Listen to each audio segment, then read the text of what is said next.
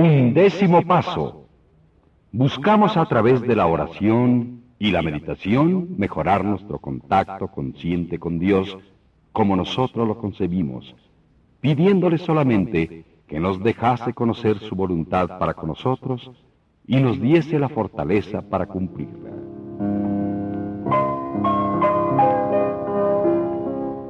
La oración y la meditación son los principales medios que tenemos para comunicarnos conscientemente con Dios.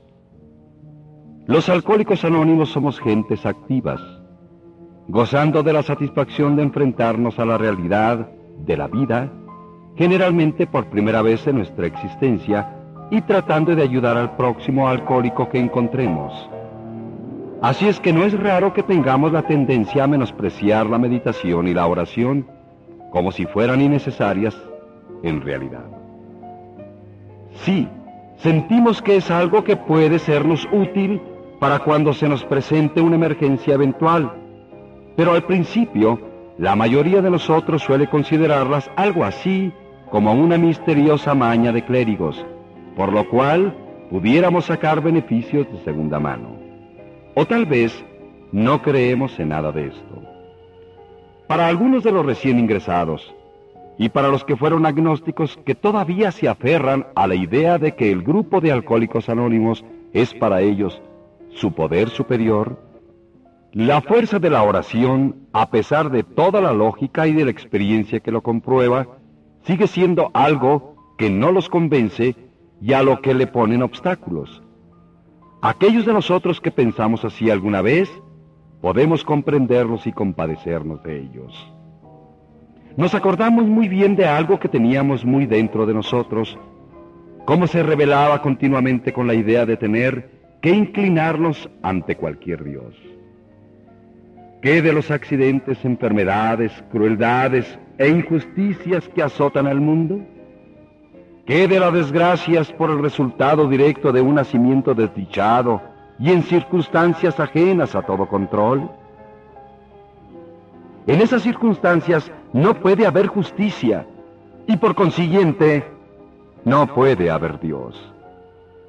Algunas veces nuestro alegato era ligeramente distinto.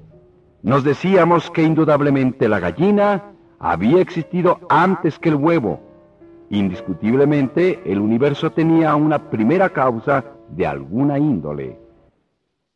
El átomo unas veces caliente y otras frío. Pero ciertamente no existía prueba de que algún Dios hubiera conocido a los seres humanos o que se hubiera interesado por ellos. Alcohólicos Anónimos nos parecía bien y estábamos pronto a decir que había hecho milagros. Pero retrocedimos ante la idea de la oración y la meditación tan obstinadamente como el científico que se rehúsa a hacer cierto experimento por temor a que éste compruebe que su teoría favorita está equivocada. Claro que al fin experimentamos, y cuando los resultados fueron inesperados, pensamos de otra manera. De hecho, supimos que había algo distinto que desconocíamos, y así fue como aceptamos la meditación y la oración. Y hemos descubierto que lo mismo le puede suceder a cualquiera que trate de lograrlo Bien se ha dicho, los únicos que se burlan de la oración son aquellos que nunca han tratado realmente de rezar.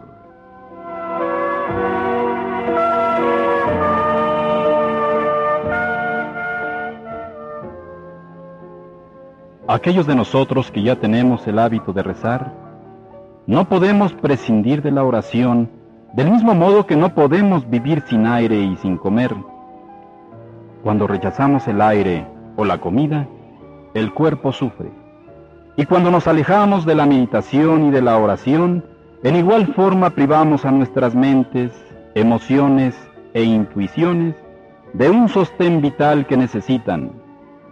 Así como el cuerpo falla por falta de alimentación, también puede fallar el alma todos necesitamos la luz de la realidad de Dios, el alimento de su fuerza, el ambiente de su gracia, los hechos en la vida de AA confirman en un grado sorprendente esta verdad eterna.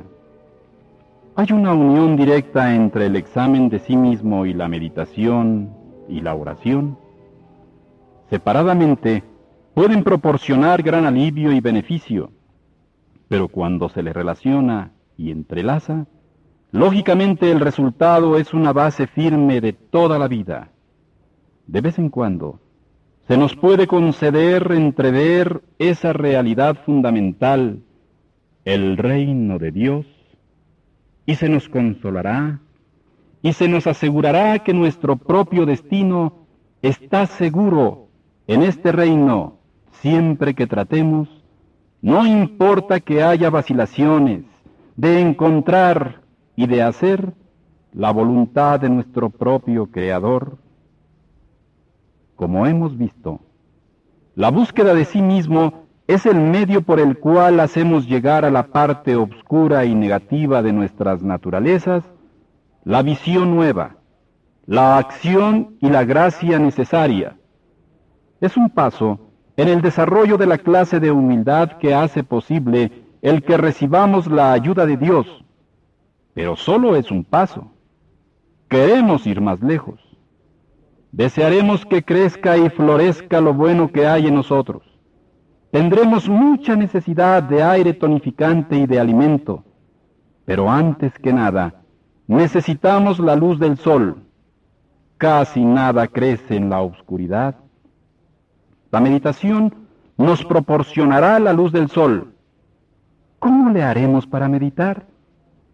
La experiencia real que existe de la meditación a través de los siglos es inmensa.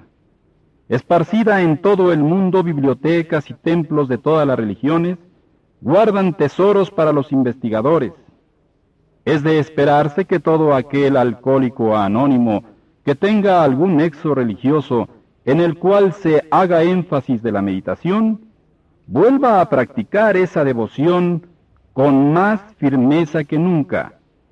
Pero ¿qué de aquellos de nosotros que por desgracia no sabemos ni cómo empezar.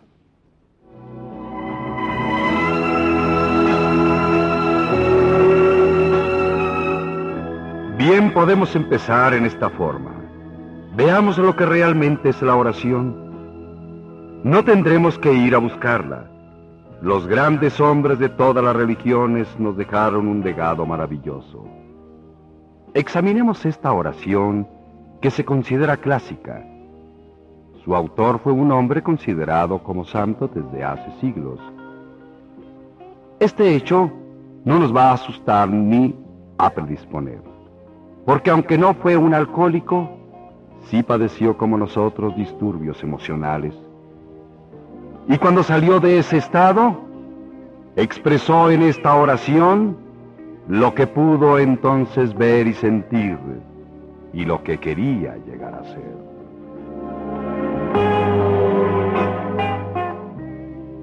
Señor, haz de mí conducto de tu paz,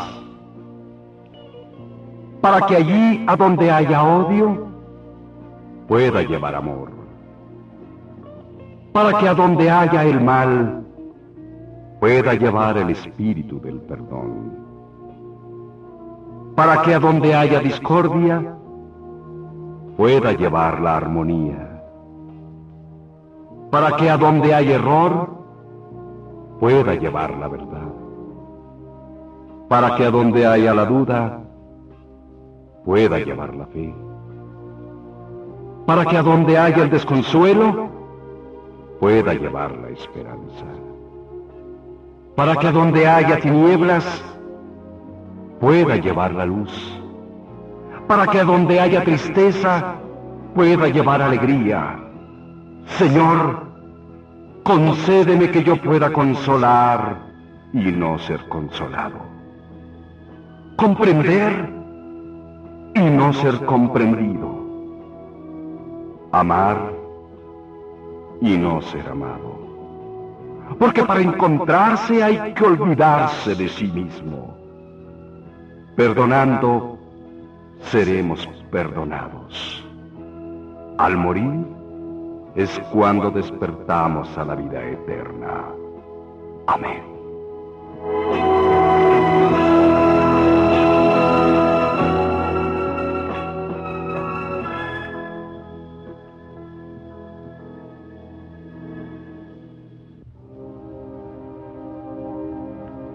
Como principiantes en la meditación, podemos releer despacio varias veces esta oración, deleitándonos en cada palabra y tratando de abarcar el significado de cada frase y de cada idea.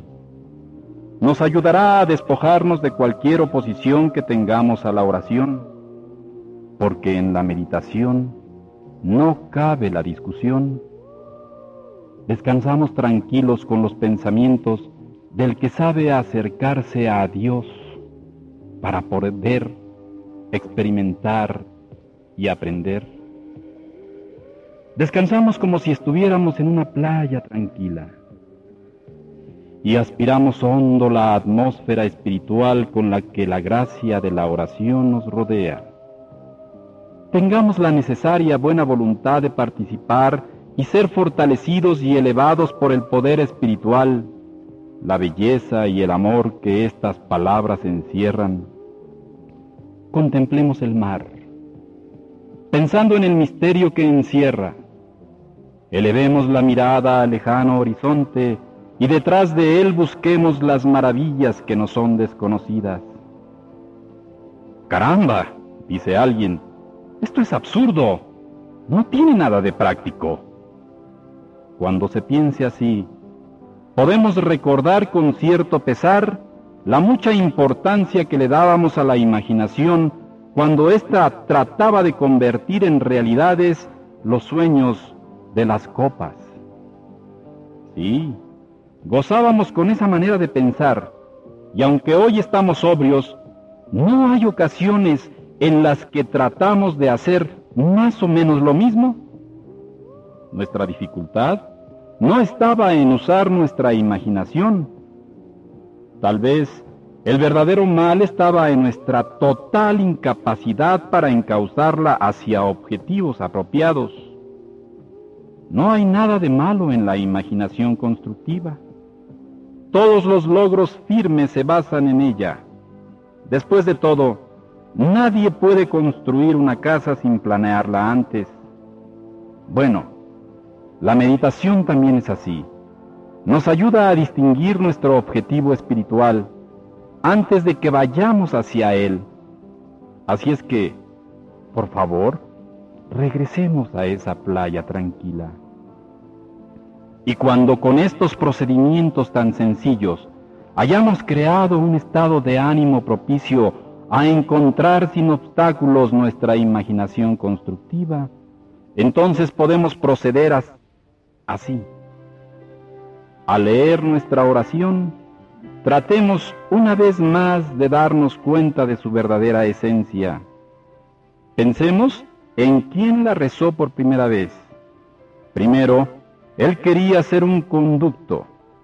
Después, pidió la gracia necesaria para otorgar amor, perdón, armonía, verdad, fe, esperanza, luz y alegría a cuanto ser humano pudiera.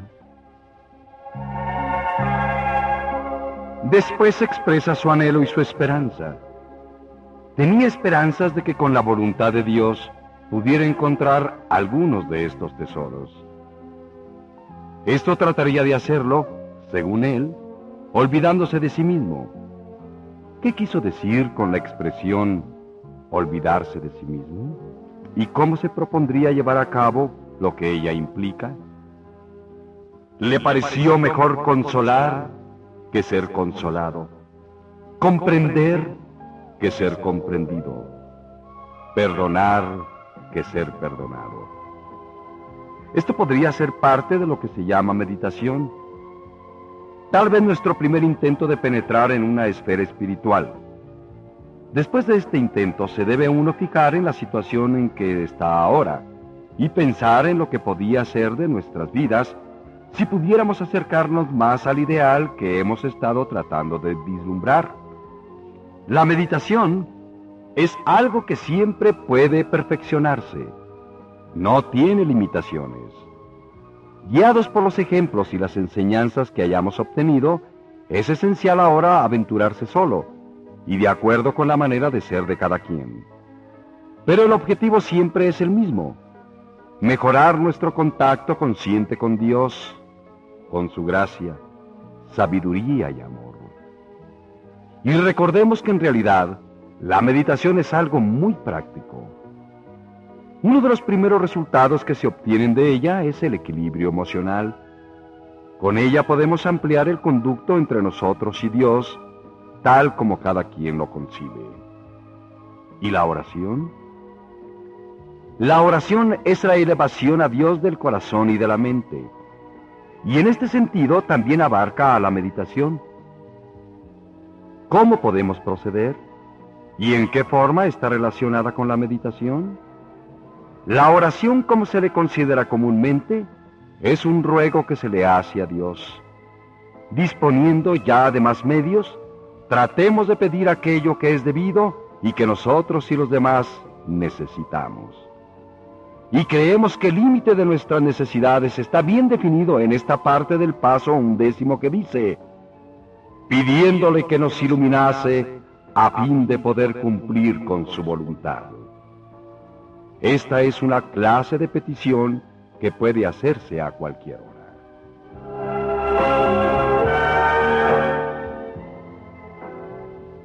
Por la mañana, pensamos en las horas venideras. Tal vez pensemos en nuestro trabajo de ese día y en las oportunidades que en él tendremos de ser útiles y de poder ayudar o en que se nos pueda presentar algún problema. Posiblemente el día de hoy traiga la continuación de algún problema serio que no se resolvió ayer. Nuestra reacción inmediata será caer en la tentación de pedir soluciones específicas para nuestros problemas y capacidad para ayudar a otros tal como ya habíamos pensado que debíamos hacerlo. En este caso, le estamos pidiendo a Dios que obre a nuestro modo. Por consiguiente, debemos considerar cuidadosamente cada petición para poder darnos cuenta de cuál es su verdadero mérito. Aún así, cuando se hagan peticiones específicas, será bueno añadirle a cada una de ellas esta salvedad. Señor, si es tu voluntad. Sencillamente le pedimos a Dios en el transcurso de cada día que nos permita obtener la gracia para comprender su voluntad y cumplirla. A medida que transcurre el día, podemos detenernos. Cuando haya que afrontar determinadas situaciones y tomar decisiones y volver a pedir, sencillamente, hágase tu voluntad y no la mía. Si en ese momento nuestro estado emocional fuera depresivo, será mejor tratar de equilibrarnos al recordar o repetir alguna frase u oración que nos hubiera llamado la atención en nuestras lecturas o meditaciones. El solo hecho de repetirla frecuentemente nos ayudará a remover obstáculos tales como la cólera, el miedo, la frustración y el mal entendimiento, y a volvernos hacia la clase de ayuda más segura en momentos difíciles que se haga la voluntad de Dios, no la nuestra. En estos momentos críticos, si recordamos que es mejor consolar y no ser consolado, comprender que ser comprendido, amar que ser amado, estaremos siguiendo lo que es el propósito del paso undécimo.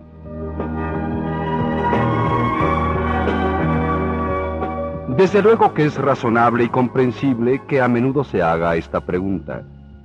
¿Por qué no podemos dirigirnos directamente a Dios cuando tenemos un problema específico que nos aflige? ¿Y por qué no podemos obtener de Él respuestas positivas y definitivas a nuestras preguntas a través de la oración? Esto puede hacerse, pero tiene sus riesgos. Hemos conocido a muchos alcohólicos anónimos que han pedido con mucho empeño y fe que Dios les dé direcciones claras en asuntos que van desde crisis familiares o económicas hasta defectos personales como la morbosidad. A menudo, las ideas que parecen venidas de Dios no parecen resolver nada.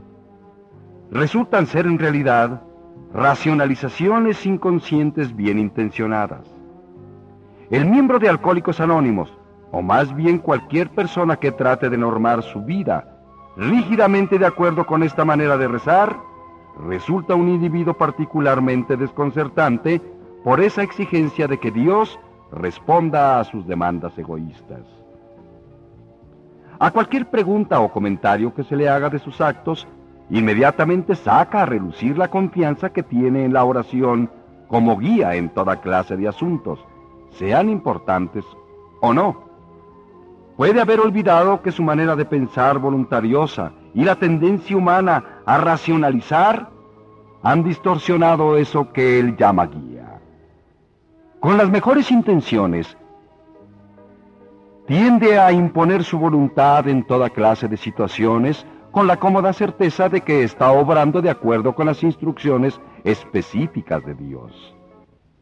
Con esa ilusión sin querer causarse verdaderos estragos. También caemos en otra tentación parecida.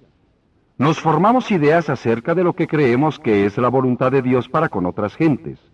Nos decimos, este debe ser curado de su mal fatal, o ese debe ser liberado de su sufrimiento emocional. Y rezamos porque se cumpla cada de esas cosas.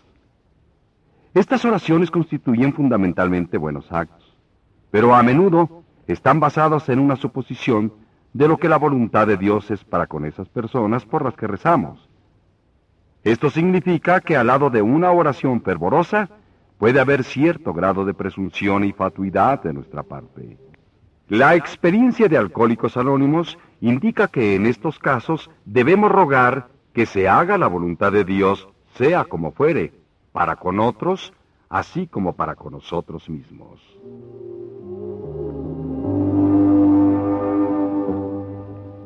En AA hemos descubierto que los verdaderos buenos resultados de la oración son indiscutibles.